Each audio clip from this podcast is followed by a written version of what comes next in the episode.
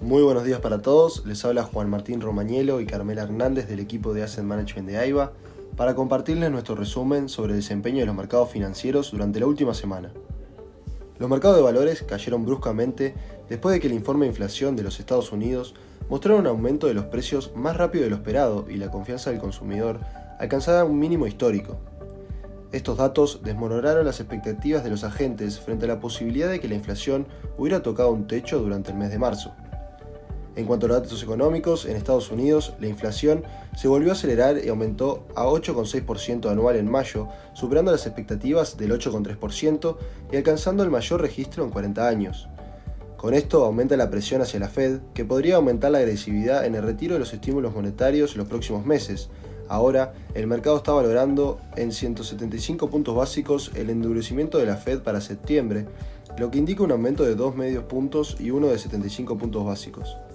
Si lo anterior sucede, sería la primera vez desde 1994 que la Fed recurre a una medida tan severa.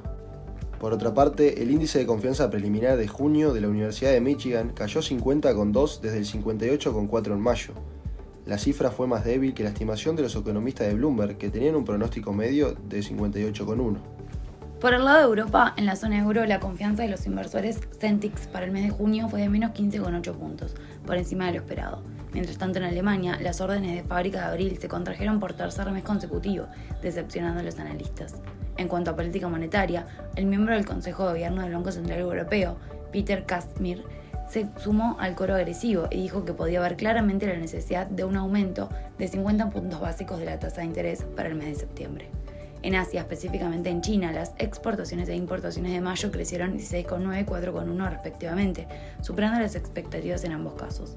Por otro lado, la inflación del mes de mayo fue de 2,1% interanual, levemente menor al consenso, mientras que el índice de precios del productor del mismo mes subió un 6,4% interanual en línea con lo esperado. En este contexto, para el corrido de la semana pasada en Estados Unidos, los principales índices retrocedieron. El Nasdaq presentó la mayor caída con una pérdida de 5,60%, mientras que el S&P 500 y el Dow Jones cayeron 5,05 y 4,94.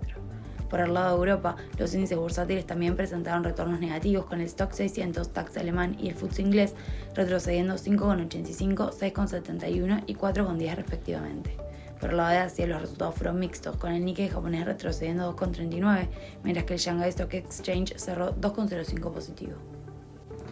Por el lado de la renta fija, las tasas de interés subieron, con los treasuries de 7 a 10 años y los de 20 años cayendo 1% y 1,5% respectivamente, lo cual vino acompañado por un aplanamiento de la curva, con el spread entre la tasa de 2 y 10 años, alcanzando los 23 puntos básicos desde los 27 anteriores.